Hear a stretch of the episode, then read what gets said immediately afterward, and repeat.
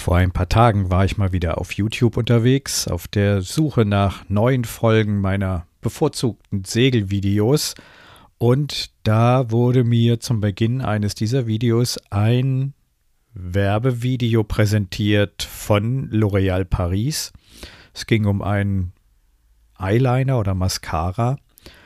Und das Spannende war, dass die Schauspielerin zum Ende dieser Werbung gesagt hat, dieses Produkt, also sinngemäß, dieses Produkt gibt mir das gute Gefühl, wertvoll zu sein.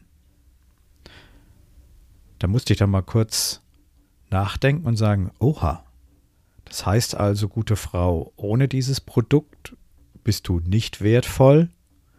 Hm. Ja, so ist die Idee für diese Folge entstanden, der Mann und sein Selbstwert. Und nein, in dieser Folge geht es nicht um Vergleichstests von verschiedenen Mascara-Lösungen für Männer.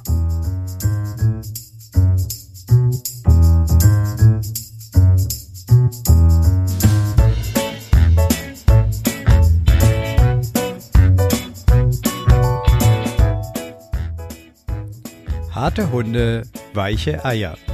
Der Podcast für ungewöhnliche Männer.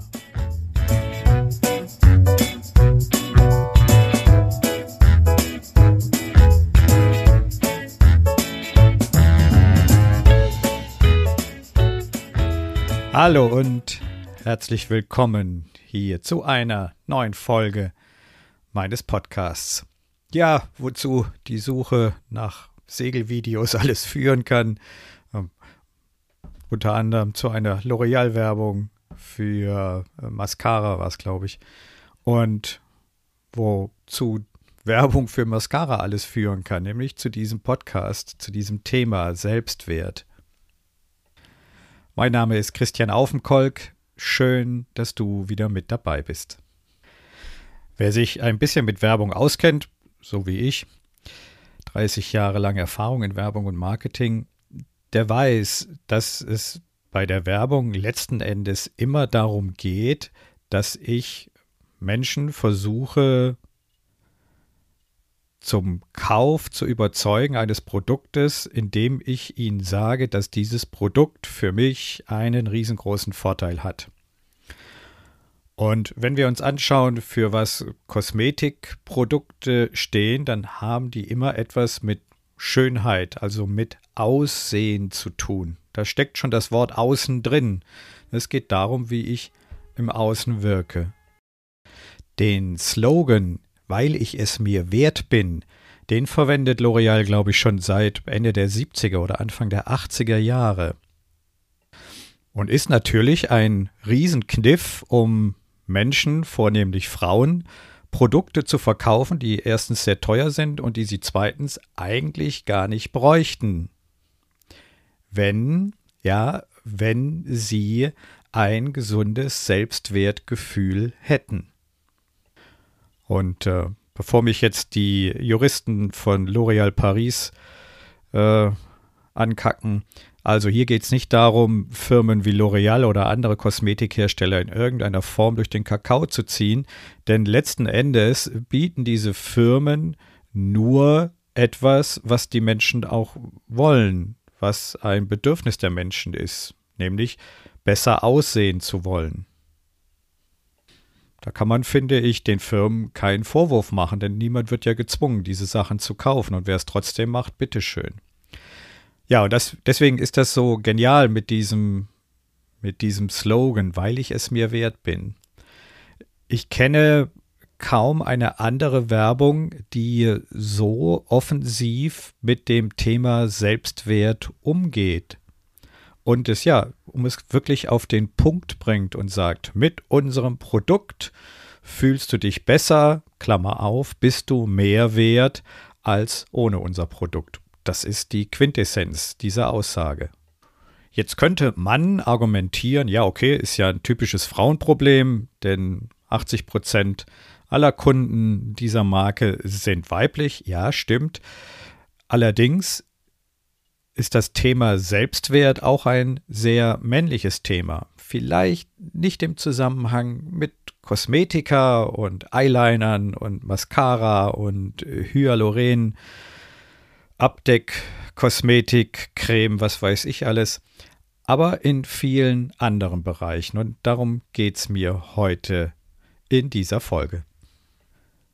Denn nur weil Männer nur wenig, gar keine oder eben nicht so viel Kosmetika verwenden für ihr Äußeres, heißt das ja noch lange nicht, dass Männer mit ihrem Selbstwert im Frieden sind oder mit ihrer äußeren Erscheinung im Frieden sind. Männer greifen dann eben gerne zu anderen Attributen, zum Beispiel hochwertige Kleidung, Schmuck in Form von Uhren, Ringen oder Autoschlüsseln. Oder indem sie sich in der Muckibude die ideale Waschbärbauchfigur antrainieren. Apropos Waschbärbauch, da fällt mir ein, dass so Ende der 90er, Anfang 2000 rum war das, glaube ich. Ja, müsste so 2000 rum gewesen sein. Da hat eine Brauerei aus äh, dem Badischen, die äh, Fürstenberg Brauerei, ich weiß gar nicht, ob es die überhaupt noch gibt, Fürstenberg Pilsner, die hat eine ganz tolle Werbekampagne gefahren und eines ihrer super duper Poster waren sechs dicke Männerbäuche in der Sauna. Und äh, darunter stand, es gibt Wichtigeres im Leben als einen Waschbrettbauch. Das Poster musste ich mir natürlich gleich besorgen und bei mir in die Küche aufhängen und äh, hat mir dabei geholfen, wenn ich mal wieder mit dem Training für meinen Waschbärbauch ein bisschen geschwänzt habe. Ähm, das Bild stelle ich mal in die Facebook-Seite, wenn ich es noch finde, das Poster. So mal als kleiner Exkurs.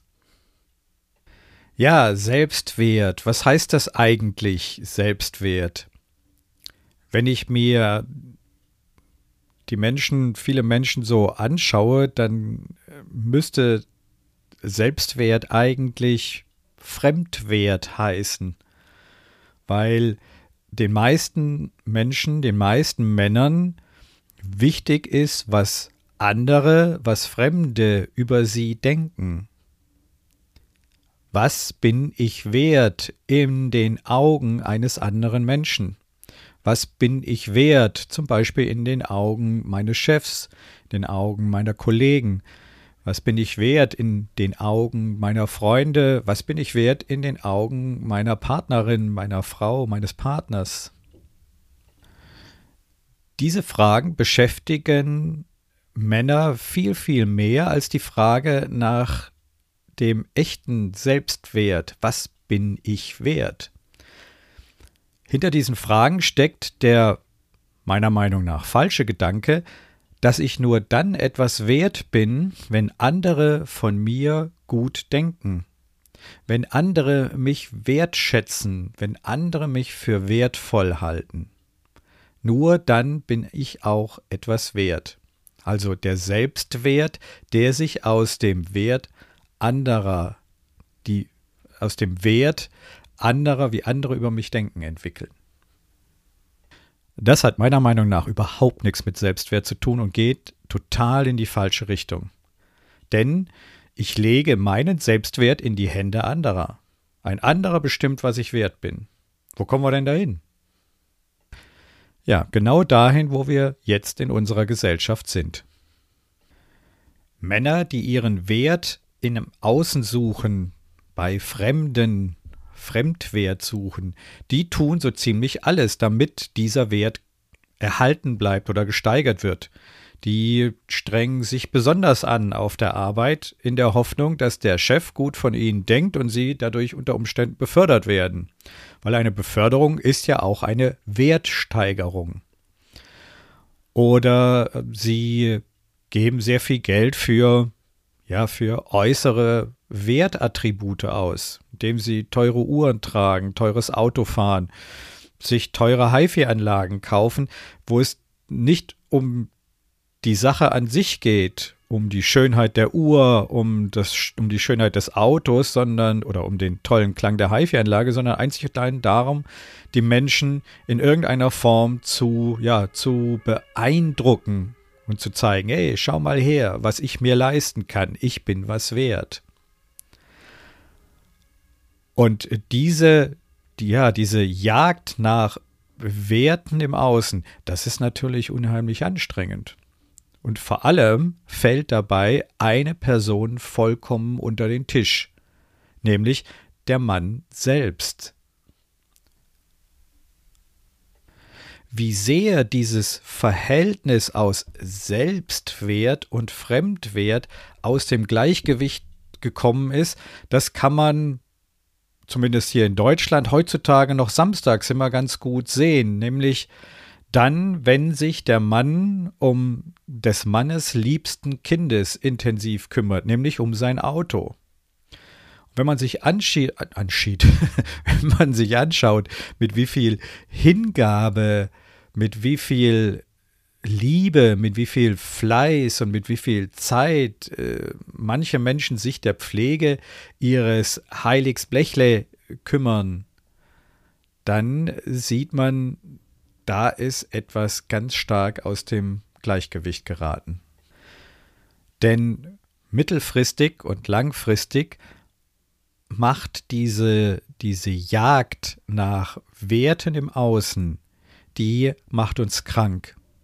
Die sorgt dafür, dass wir am Schluss in den 40er, 50er Jahren irgendwann mal in diesem Zeitraum zusammenbrechen, weil wir immer danach schauen, was andere von uns denken und von dem wir glauben, dass es gut ist und unseren Wert bei anderen steigt, steigt, steigert, aber wir nichts tun für uns selbst.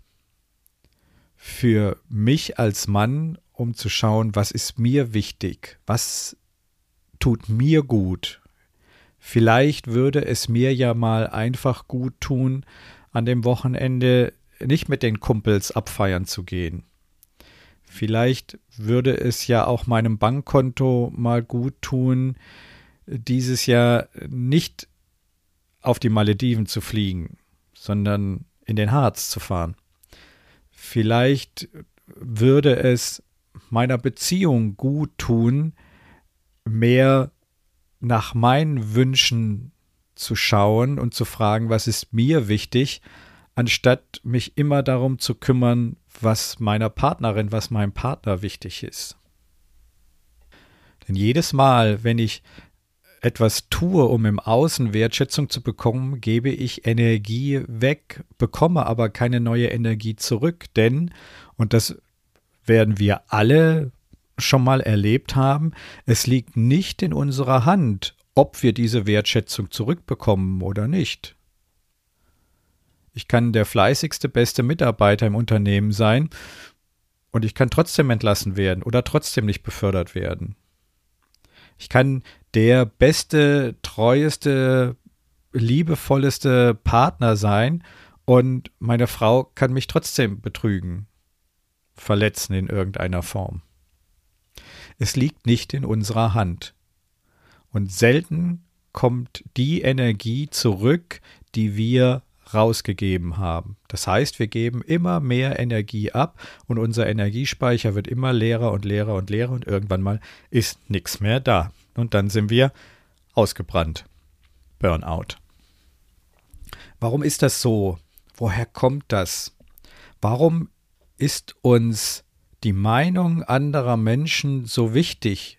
Warum tun wir so viel dafür, um von anderen gewertschätzt zu werden? Und warum vernachlässigen wir uns selbst so sehr? Das hat etwas mit unserer Zeit als Baby zu tun. Es beginnt mit der Geburt. In dem Augenblick, wo wir auf die Welt kommen, sind wir als Baby vollkommen schutzlos und vollkommen hilflos. Wir können uns nicht selber verteidigen, wir können uns nicht selber wärmen, wir können uns nicht selber ernähren. Wir liegen da und sind vollkommen hilflos. Wir sind auf die Aufmerksamkeit unserer erwachsenen Bezugspersonen angewiesen. Unser Überleben hängt davon ab. Ein menschliches Baby ist ohne diese erwachsene Bezugsperson nicht überlebensfähig. Es stirbt. Es wird verhungern, es wird erfrieren, es wird vom Säbelzahntiger gefressen oder alles gleichzeitig. Und das ist etwas, das prägt sich natürlich ganz tief in uns ein. Von der ersten Sekunde an verstehen wir, dass wir die Aufmerksamkeit anderer Menschen brauchen, um zu überleben. In den ersten Sekunden und Minuten unseres Lebens lernen wir, lernt jeder Mensch das Gleiche. Ohne die Aufmerksamkeit anderer um mich herum sterbe ich. Ich muss die Aufmerksamkeit anderer haben, die sich um mich kümmern. Hier drin, in dieser Situation, liegt die Wurzel unseres späteren Verhaltens. Und hier kannst du sehen, dass das jeden Menschen betrifft. Denn dieses Gefühl, dieses Gefühl begleitet jeden Menschen. Die Todesangst davor, sterben zu müssen, wenn niemand da ist, der sich um mich kümmert. Das ist die allererste Lektion, die wir in diesem Leben lernen. Wir brauchen andere Menschen, wir brauchen die Aufmerksamkeit anderer Menschen, damit wir überleben. In den folgenden Wochen und Monaten kommt eine weitere ganz wichtige Lektion dazu. Nämlich die Lektion, ich muss etwas tun für die Aufmerksamkeit anderer Menschen. Ich muss mir die Aufmerksamkeit verdienen. Auch das kennt jeder von uns, wenn wir mal so in Gedanken in die früheste Kindheit zurückgehen, wann haben wir besonders viel positive Aufmerksamkeit von unseren Eltern bekommen? Immer dann, wenn wir das getan haben, was unsere Eltern von uns erwartet haben.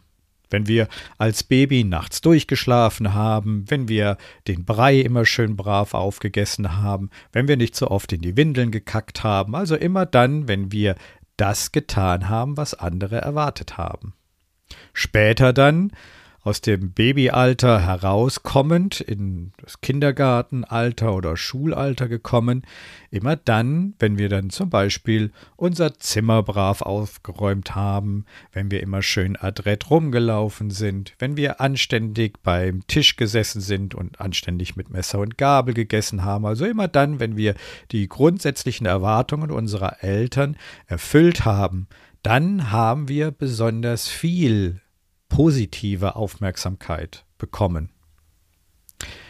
Äh, für alle Kinder, denen positive Aufmerksamkeit zu schleimig war und die so ein bisschen rebellisch waren, Klammer auf, der Redner zählt sich hier nicht dazu, Klammer zu, denen ging es dann halt um eine andere Form der Aufmerksamkeit, nämlich die negative Aufmerksamkeit. Immer das zu tun, was die Eltern eben nicht erwartet haben. Und auch wenn sich's brutal anhört. Schläge sind auch eine Form der Aufmerksamkeit, eben negative Aufmerksamkeit. Dem Kind ist es erstmal egal, welche Form der Aufmerksamkeit es bekommt. Für das Kind ist es wichtig, überlebenswichtig, Aufmerksamkeit zu bekommen. Und diese zweite, äh, zweite Grundregel eben ich muss dafür etwas tun, um diese Aufmerksamkeit zu bekommen. Und daraus lässt sich gleich die dritte Regel, Grundregel für das Leben ziehen, nämlich, was denkt das Kind, wenn es lernt, dass es für Aufmerksamkeit etwas tun muss? es versteht, dass es so wie es ist, nicht in Ordnung ist. Denn wenn es so wie es wäre, denn wenn es so wie es ist in Ordnung wäre, dann würde es ja immer Aufmerksamkeit bekommen. Aber die Aufmerksamkeit bekommt es eben erst, wenn sie bestimmte Dinge tut. Im Umkehrschluss lernt das Kind als dritte Regel, ich muss etwas tun. So wie ich bin, bin ich nicht in Ordnung. Ich muss etwas an mir und an meinem Verhalten ändern, dann bekomme ich noch mehr Aufmerksamkeit. So wie ich bin, bin ich nicht in Ordnung. Das sind die drei ja, elementarsten Erfahrungen, die wir alle machen. Erstens, ich brauche die Aufmerksamkeit erwachsener Bezugspersonen, sonst sterbe ich. Ohne Aufmerksamkeit sterbe ich. Zweitens, ich muss etwas tun, um diese Aufmerksamkeit zu bekommen. Und je nachdem, was ich tue, bekomme ich mehr oder weniger Aufmerksamkeit. Daraus ergibt sich die, die dritte Grundregel, die dritte Grunderfahrung. So wie ich bin, bin ich nicht in Ordnung, weil sonst würde ich ja Aufmerksamkeit bekommen, wenn ich nichts tun würde. Aber nur wenn ich etwas tue, und zwar etwas ganz Bestimmtes, die Erwartungen anderer erfülle, dann bekomme ich Aufmerksamkeit. Das sind diese drei Grunderfahrungen, die in jedem von uns drinstecken. Egal ob Mann oder Frau.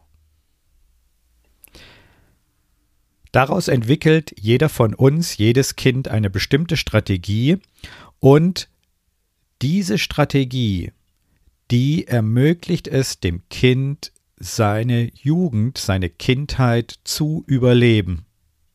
Und zwar bis zu dem Zeitpunkt, wo es alt genug ist, um sich um sich selbst kümmern zu können.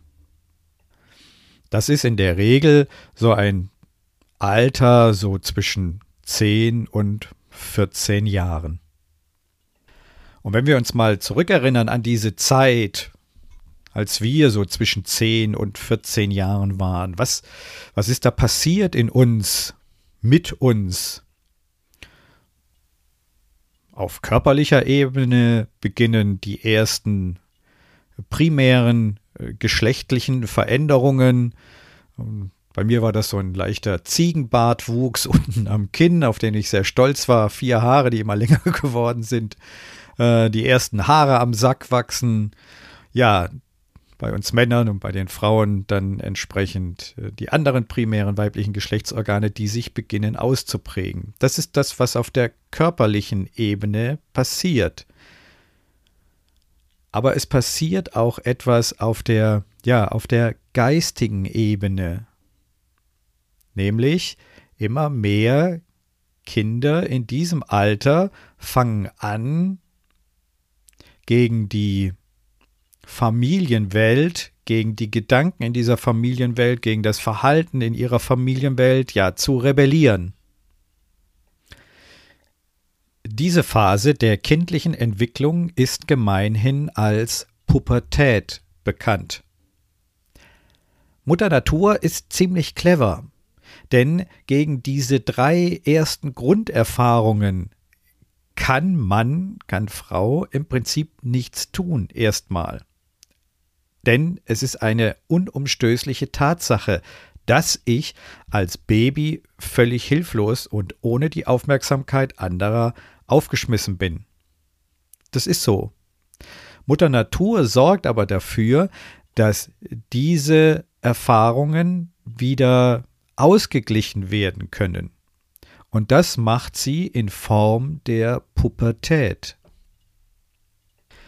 Bei vielen Naturvölkern kann man heute noch einen ja bemerkenswerten Umgang mit dieser Phase äh, beobachten.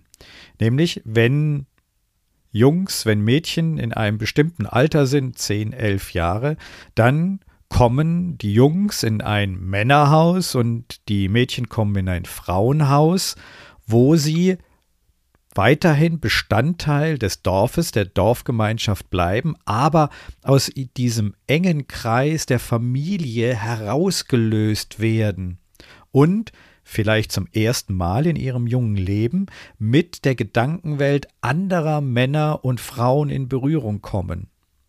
Warum ist das so wichtig? Damit sie anfangen können, sich ihr eigenes Meinungsbild zu erschaffen.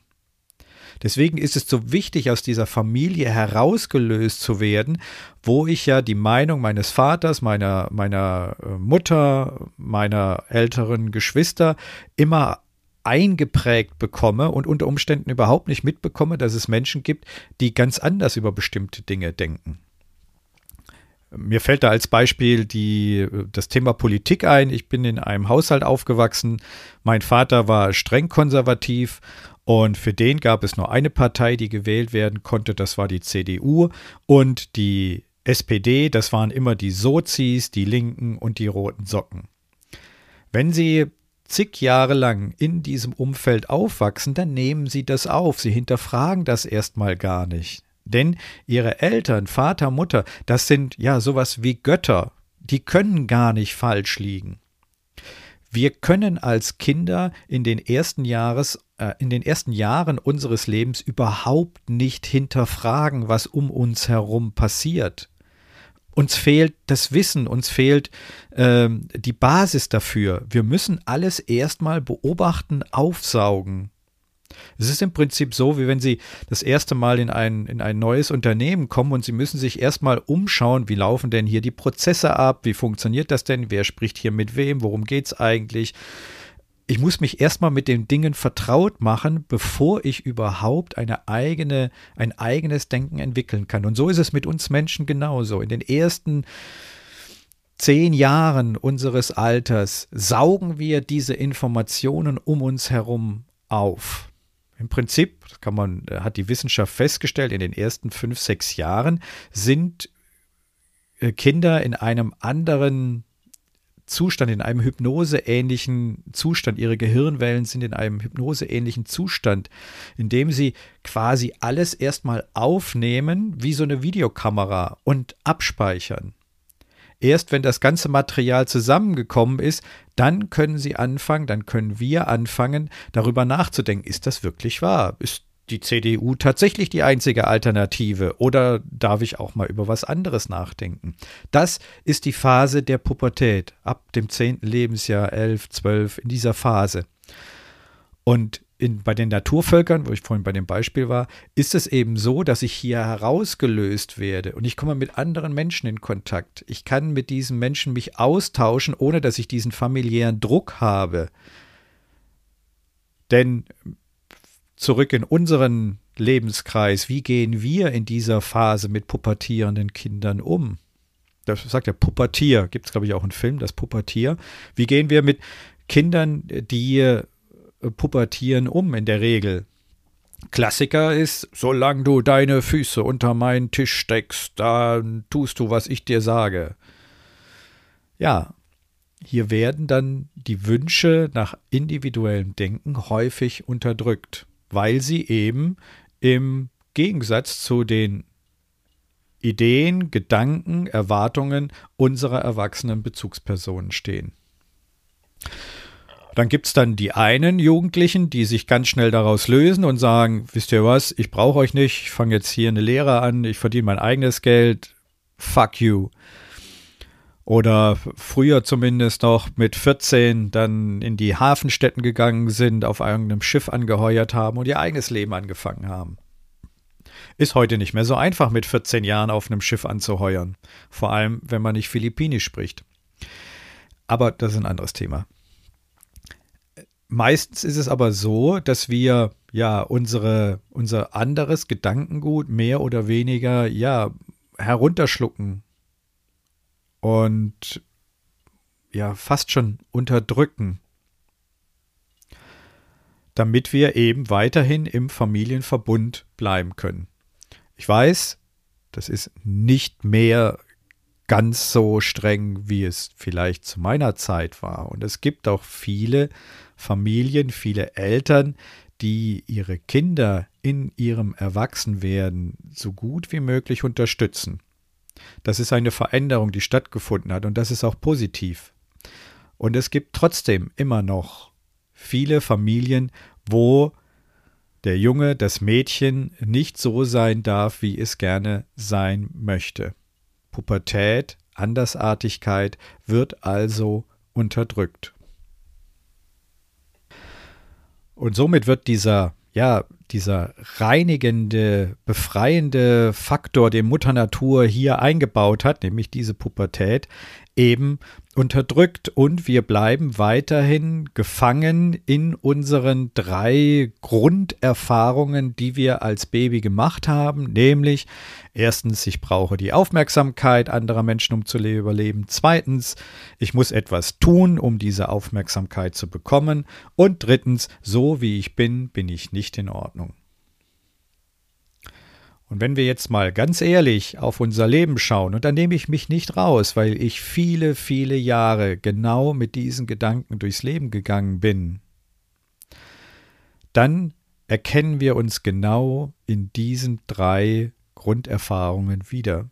Wir stecken immer noch, selbst mit unseren 30, 40, 50 Jahren oder noch mehr, in diesem Muster drin.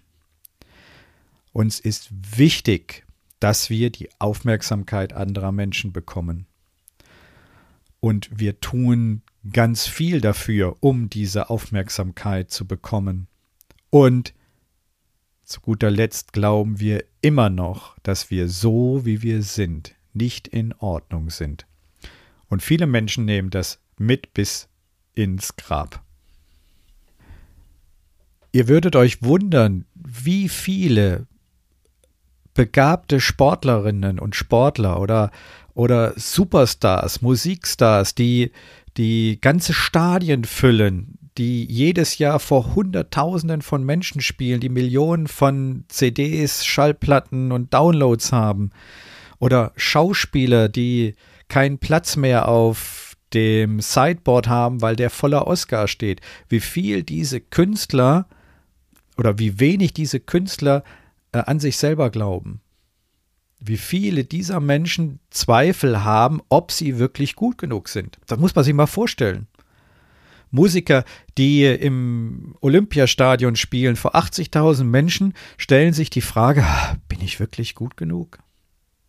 Oder Schauspieler mit sechs Oscars und 20 Emmys und weiß der Geier was, für wie viele Millionen äh, im, im Film verdient hat, die sagen, ja, also, ich weiß ja nicht, bin ich wirklich so gut?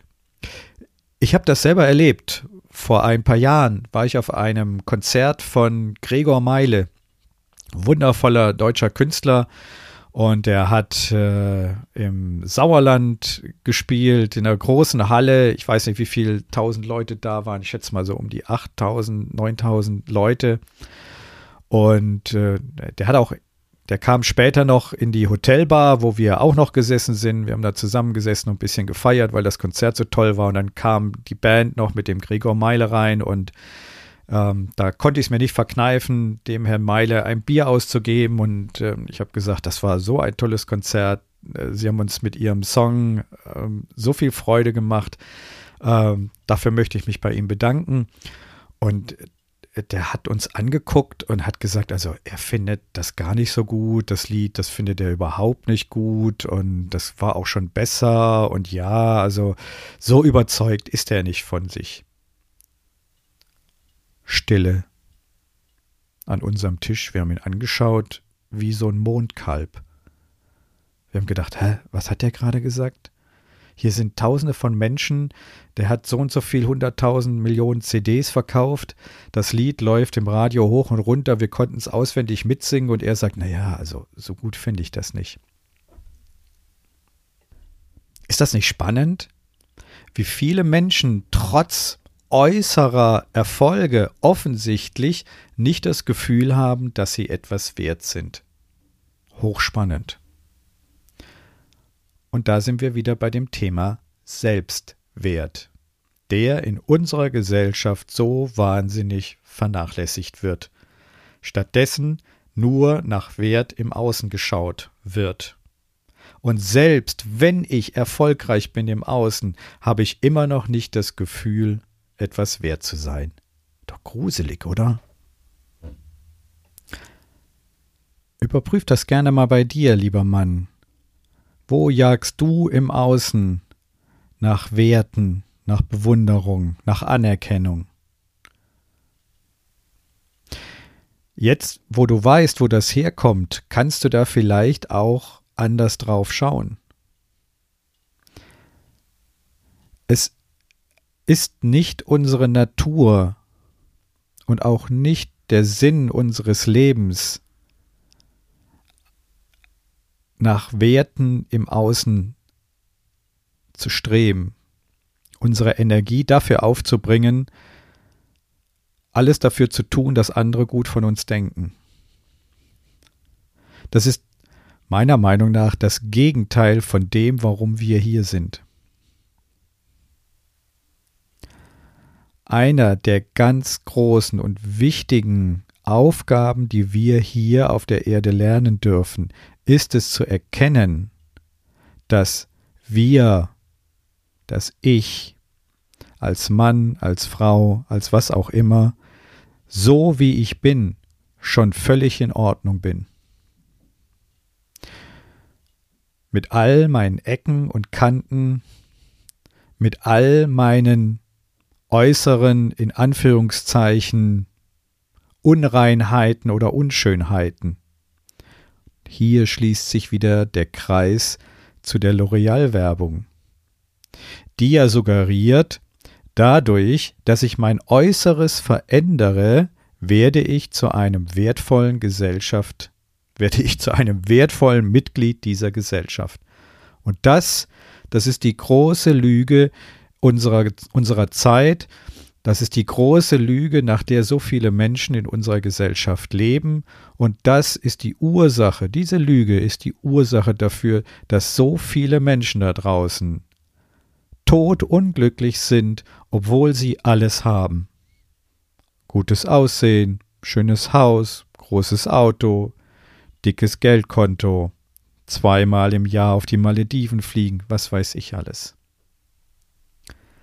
Das, wonach wir alle streben, dieses nachhaltige Glücklichsein, das finden wir nur in uns selbst.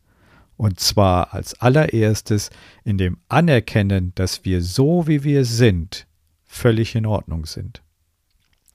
Und dadurch, lieber Mann, dass du jetzt weißt, woher dieses Gefühl kommt, nicht so in Ordnung zu sein, wie du bist, kannst du das vielleicht in Zukunft ändern. Anfangen kannst du damit, dass du dich fragst, was für dich jetzt wichtig ist. Was würdest du jetzt gerne tun?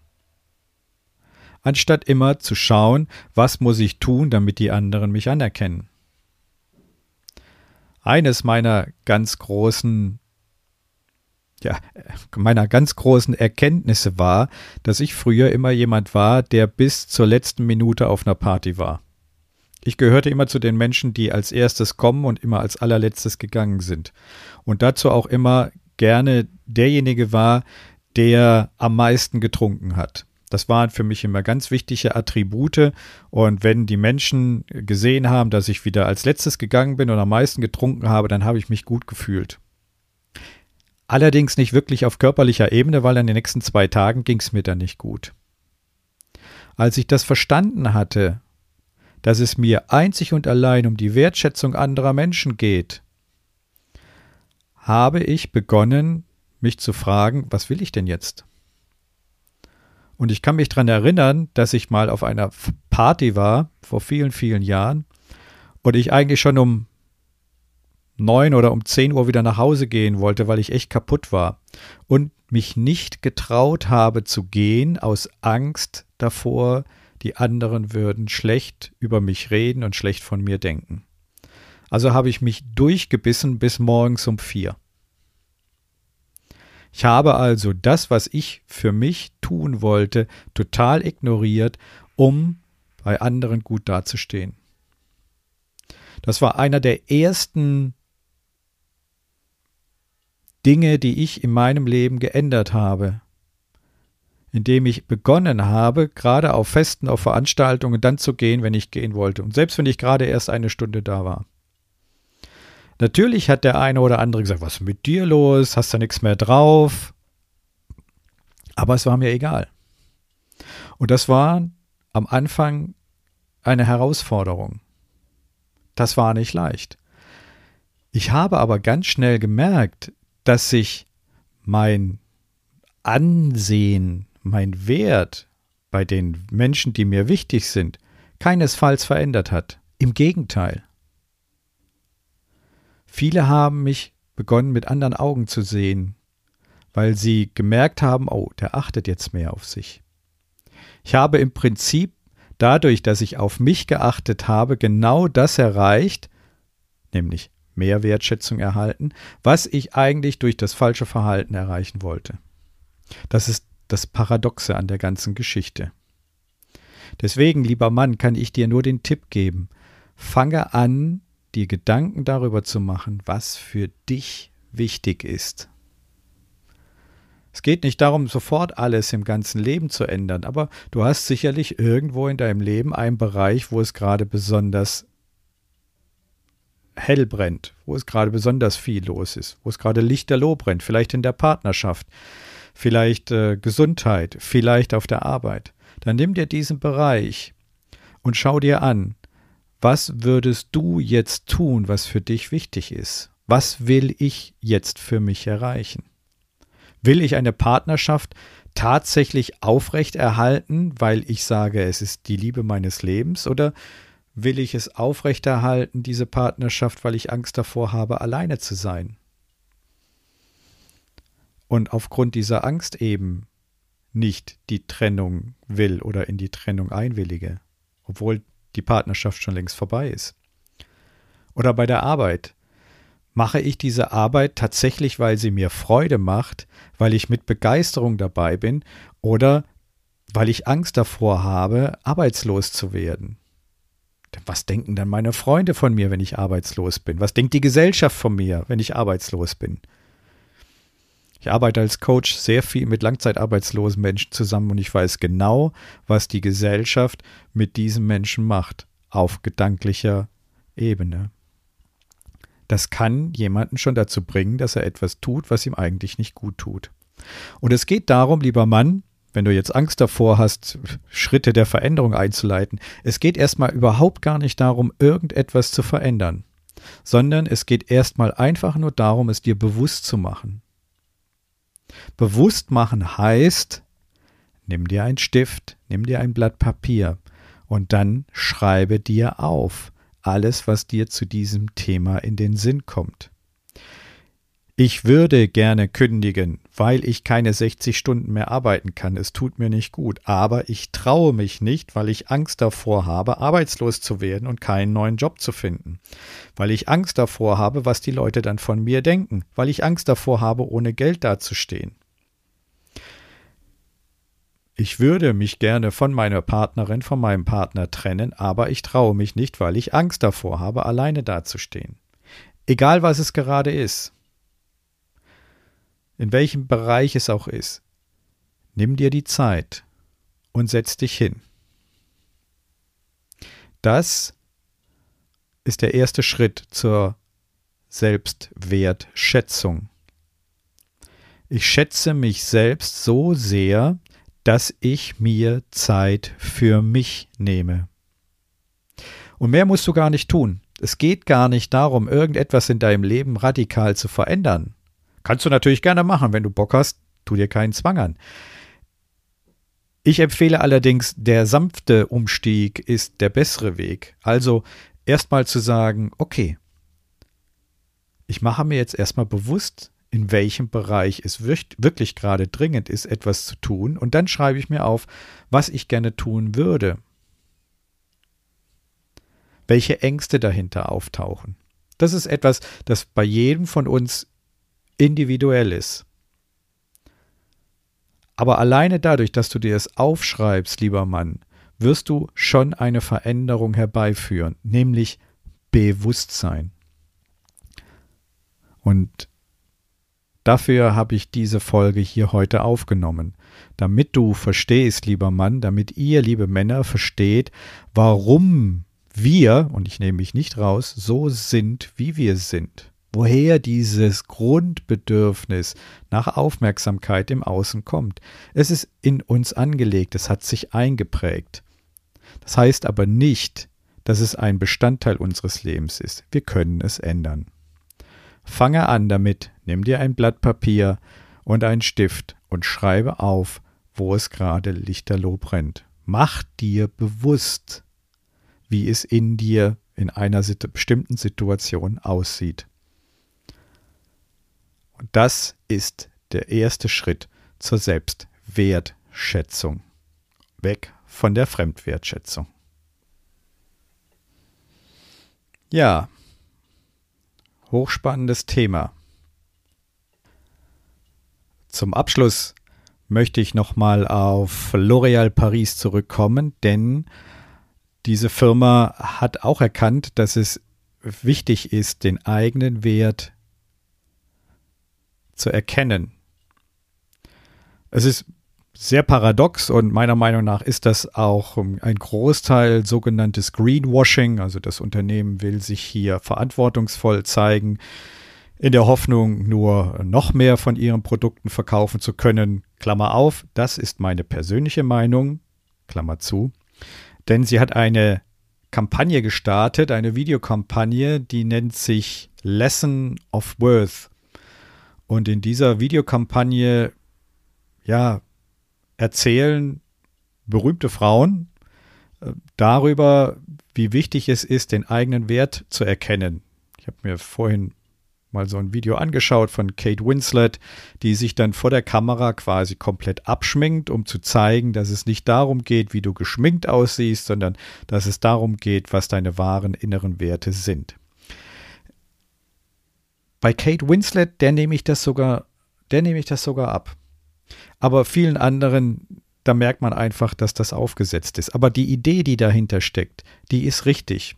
Deswegen, wer sich das mal gerne anschauen möchte, Lesson of Self-Worth auf YouTube, ist eine interessante Geschichte.